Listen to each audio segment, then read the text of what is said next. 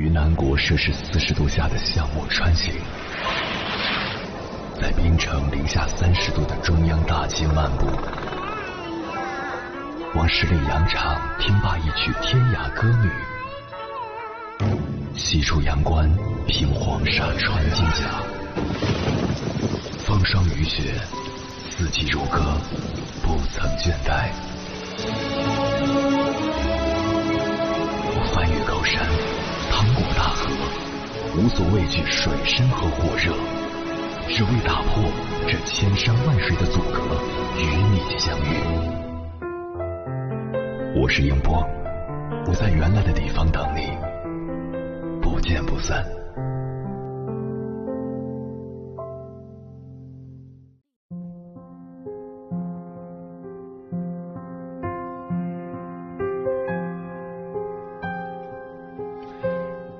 在电视剧《欢乐颂》中，关关是个典型的乖乖女，被父母教育的很成功，待人礼貌，中规中矩，自小到大从来没有叛逆过。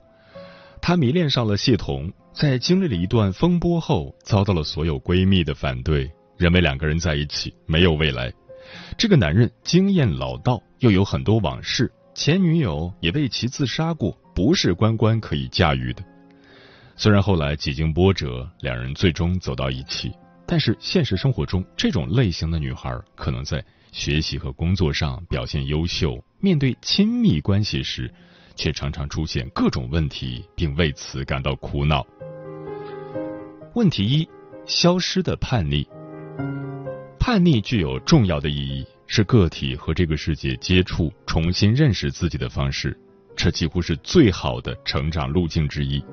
通过这种方式，可以清晰的建立边界。并认识到自己真正热爱、擅长以及并不擅长的东西。在正常发展的情况下，一个小孩子在最初的记忆里，希望父母是无所不知、无所不能的，可以满足其所有的愿望。随着年龄的增长，这种理想化的状态逐渐幻灭，到了青春期开始爆发。通常的特征是。逐渐发现自己的爸妈不是什么都可以做到，也并不知晓一切，而自身的成长和见识似乎超越了双亲，所以产生了某种力量和冲动，驱使着自己去探索世界，实现理想。他们可能开始幻想着自己未来的职业和收入，或是实现了某种伟大的目标，以及另一半的形象。尤其在亲密关系领域，通常会把对父母理想化的期待投射到恋情中。部分处于青春期的女孩常常迷恋于甜美的言情小说，或是喜欢那种穿越到古代成为王妃、被皇帝深爱的相关剧情。但现实一定会让其受挫，幻想在和真实世界的不断交流中，逐渐找到了。更加符合自己实际情况的成长路径，这个过程可能会持续好多年，一切都起始于叛逆。但乖乖女类型的孩子似乎一直被笼罩在父母强势的温柔之下，双亲不断的奖励听话的行为，而且早就规划好了未来的路径，似乎根本找不到叛逆的理由。而叛逆的特征之一就是遵从自己的体验，否认外界强加的感受和指导。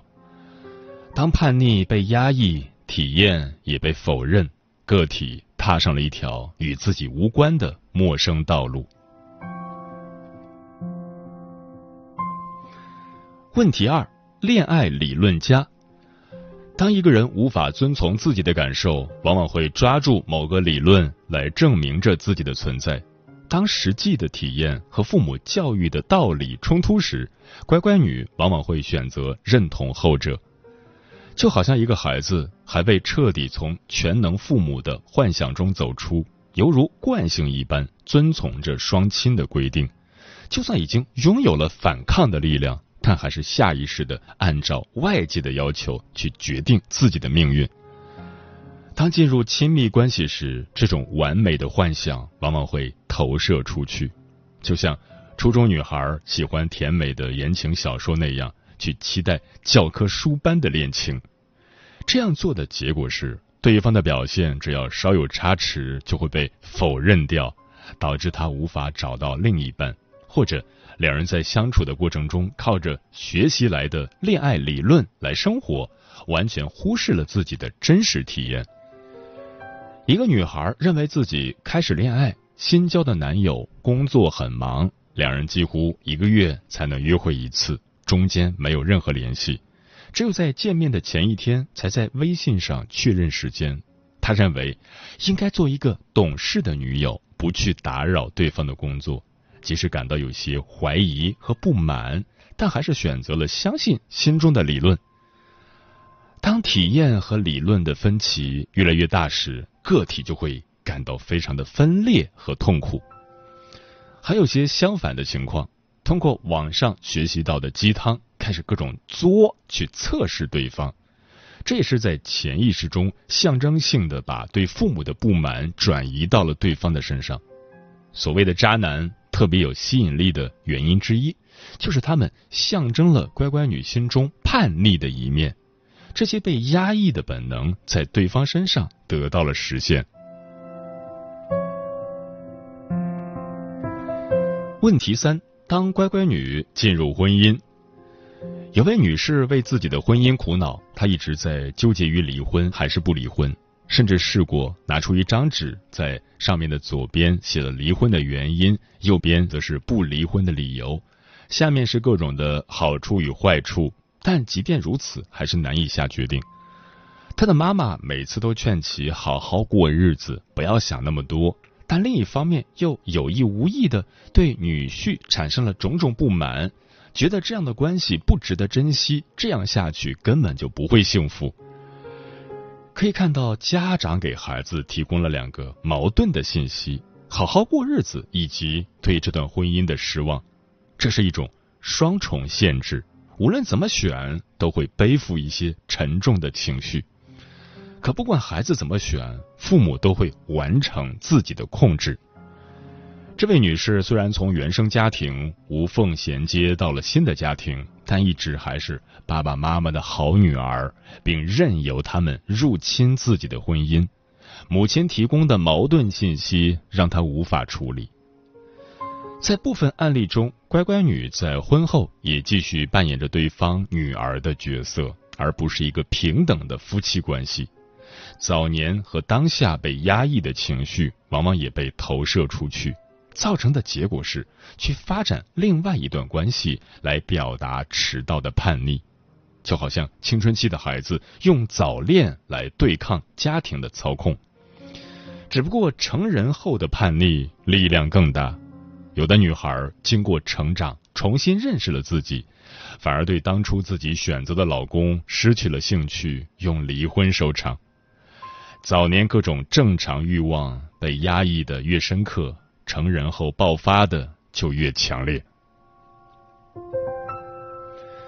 那么，乖乖女该如何学坏去真实的体验一段关系的美好呢？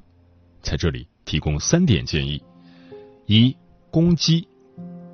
一个女孩相亲回来几天后，委屈的哭了。原来亲戚给她介绍了位男士，两人见面后，她觉得不适合，也就没再联系，用这种方式表示拒绝。但对方却感受到了侮辱，发微信质问和批评，认为其没有教养。他没有任何攻击性，甚至不敢直接拒绝别人，这源于早年对父母攻击的失败，在叛逆的时候被强势的压制，这会制造攻击时的恐惧，或是被温柔浇灭。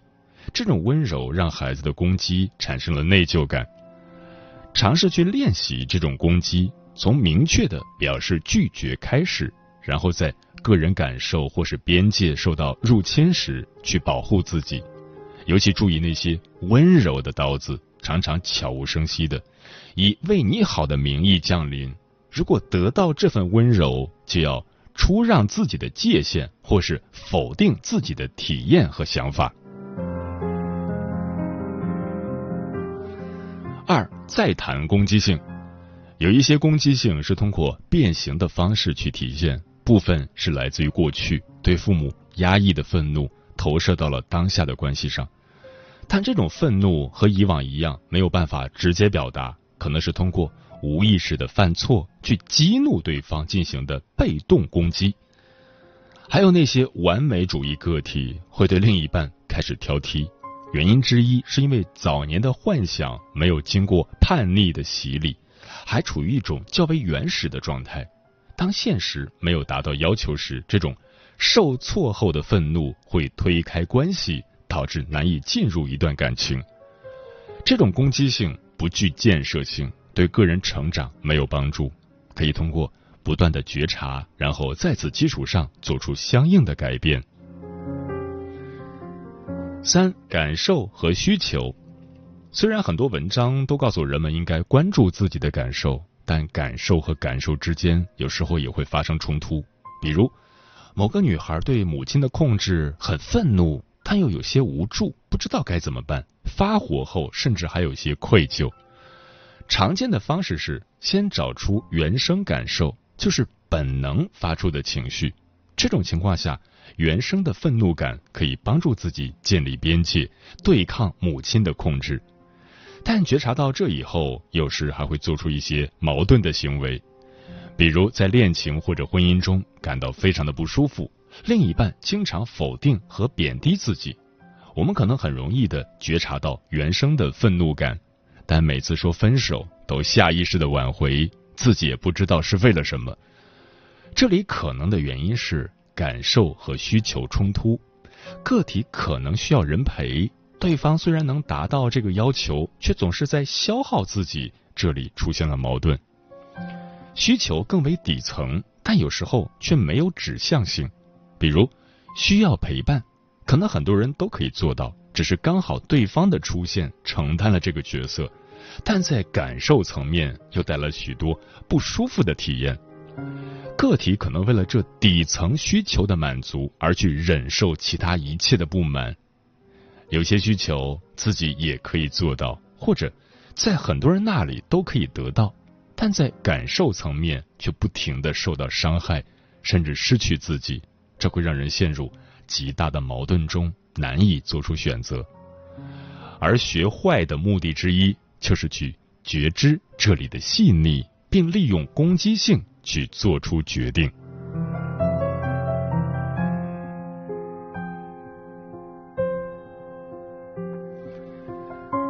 接下来，千山万水只为你，跟朋友们分享的文章名字叫《当了二十多年乖乖女，终于可以对着烂人掀桌子了》，作者陈大力。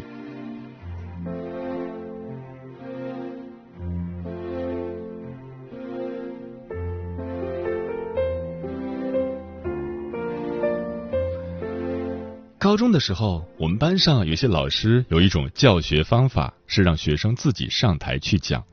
按小组分配内容，比如这个小组负责写作背景，那个小组负责读音和字词的知识点，另一个小组负责文章结构。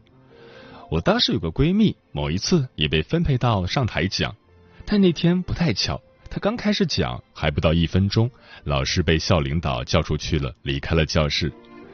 试想一下，在压抑的高中，一个班上突然没有了老师，你们也知道，氛围立马松懈。台下的窃窃私语杂糅一团，轰轰冒出来。前排清晰的“今天中午吃什么”之类的讨论声，像衣服上显眼的线头。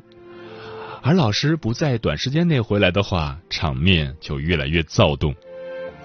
以前也偶有这种情况，台上的同学通常是硬生生继续把准备好的东西念完。往往还会低着头，加快语速的讲，以便掩饰自己的发言其实无人在听的尴尬。我也遇到过，也是如此。但我闺蜜不一样，那一天听到老师离开后，下面的动静，她马上黑脸。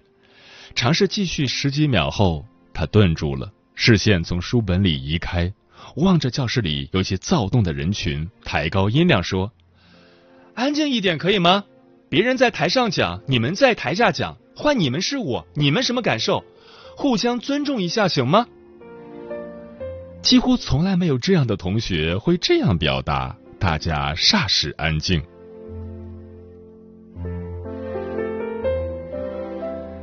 很久以后的我在思考，对呀，觉得大家不礼貌，不应该这样，为什么就不能直接说出来呢？说出来，没有人责怪你，你本就可以不卑不亢的提要求，这非常正当。而事实上，我闺蜜一直是班上人缘最好的那几个人。她讲完这些，跟大家的关系也丝毫没有受到影响。甚至当年年少的我是能猜到的，如果我遇到这种事情，严肃起来，凶一点点，让他们安静，大家也能理解。但我不敢，不敢提正当的要求，因为惧怕一种非常隐秘的对方被冒犯到的万分之一的可能性。这种性格在我身上延续了很多年。很多年以后，我才意识到我已经乖乖女到一种可怕的程度。拜托，乖乖女才不是我的人设，是贯穿我二十几年人生的深刻内核。到谈恋爱也是如此，而事实上，乖乖女对人惯有的过度的共情、过多的顺从和包容。换来的只会是对方的变本加厉，不是好人或者坏人如此，是人性本就如此。我年轻的时候谈恋爱不敢花对方的钱，对方买了稍微贵一点的礼物，我都会首先站在他的角度去思考。那你这个月生活费怎么办呢？我会非常共情他。那你花这些钱，你一定很心疼的呀，因为如果换我，我会心疼。但其实没有，我后来挣了钱给喜欢的人花，从来不心疼。但我遇到的人对我极尽苛刻，他们会对我提各种各样的要求。你没有给到我足够的资源，你有钱就理应报销我来回的路费。你还不是一个足够包容的女朋友。而每一次，我告诉大家，是每一次，我都会认真的去反省自己。原来如此。他都这么说了，我一定是做错了吧？如果我没有做错，他怎么会如此情真意切的难过呢？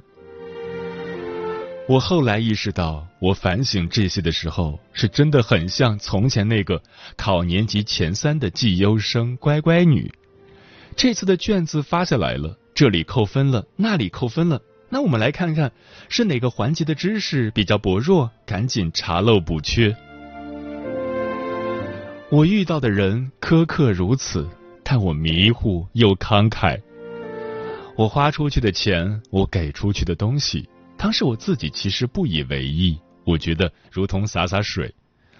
我总是如此，自己付出的时候看不到自己的付出，而别人付出一丁点，我就在心疼。宽以待人，严以律己。以前我还喜欢告诉自己。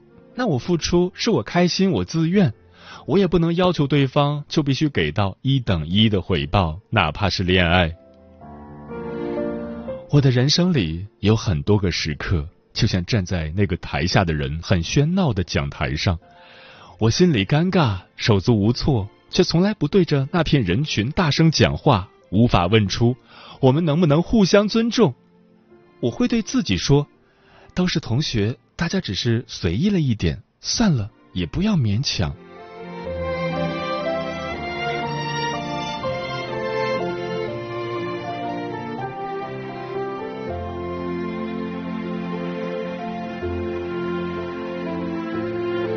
你们发现了吗？乖这种形容是不能自己用来评价自己的，是别人，是他人，才能用乖或者不乖来评价你，所以。乖这个字本身就有一种通过某些行为得到对方的赞许的客体感。乖乖女一定温和，乖乖女也一定稳定。当你是一个乖乖女，你会下意识的对对方的一切行为都自然的有支持和配合的意愿，其中当然包括对方一些让你感到被冷落、被伤害的行为。你自己别扭的要死。也陷入深深内耗，但你找不到一条向外的路，因为虽然你知道这样不对，也知道对方让你难受了，可你没有办法告诉对方，这不是我想要的，我们不应该如此，我不想被这样对待。如果你坚持，那我会跑。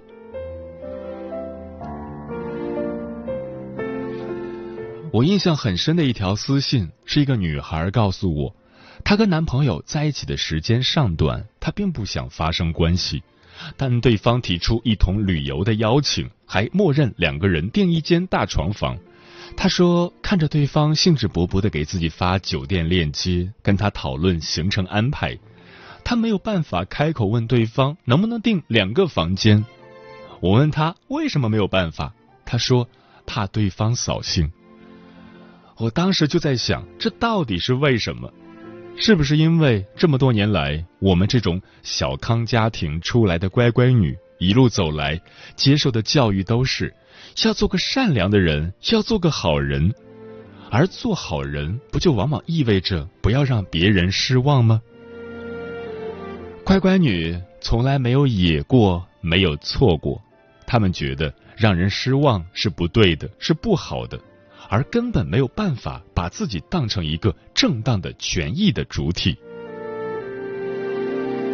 我最近两年才意识到，在亲密关系里，我也是一个拥有自己正当权益的主体。我要保护自己和自己的辛苦所得。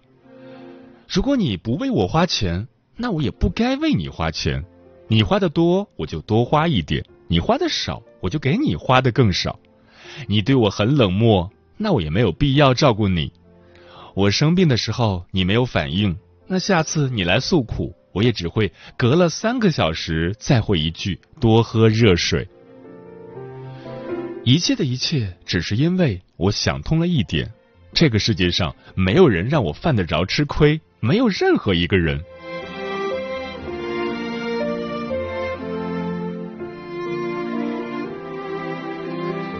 实话实说，我这两年最大的进步就是学会了去践行一句非常朴素的话：不要让自己吃亏。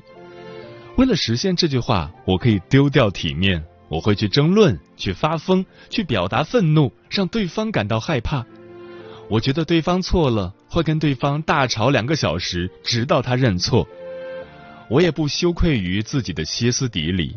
拜托，我不过是在维护我心中所信仰的准则，这多么正当！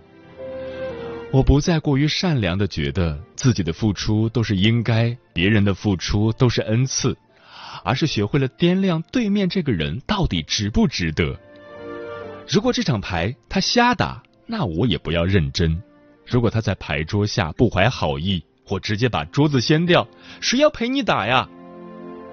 真的。多年以后，再想起那个站在讲台上不敢高声说话的情节，我会感慨于小小一个简单的场景，成为我的成长过程中一场多么精确的隐喻。而我，一个当乖乖女二十多年的人，一个曾经的恋爱脑，成了一个关键时刻真的能指着对方鼻子大骂，并且掀桌子的人，是多么不容易。而对着烂人掀桌子，可真爽啊！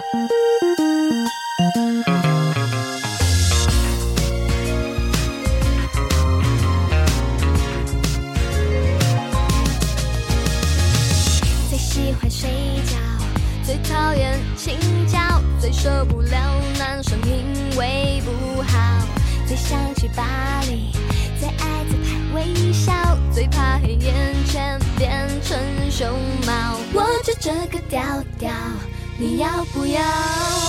乖乖，我就爱发呆，开心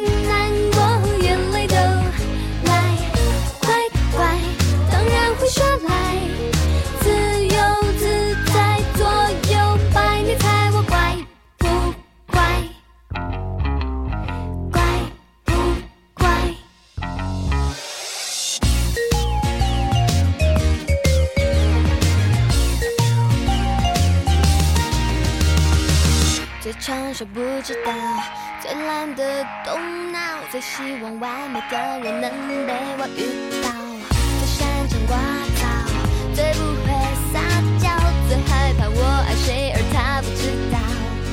我就这个调调，你要不要？乖乖，我就爱发呆，开心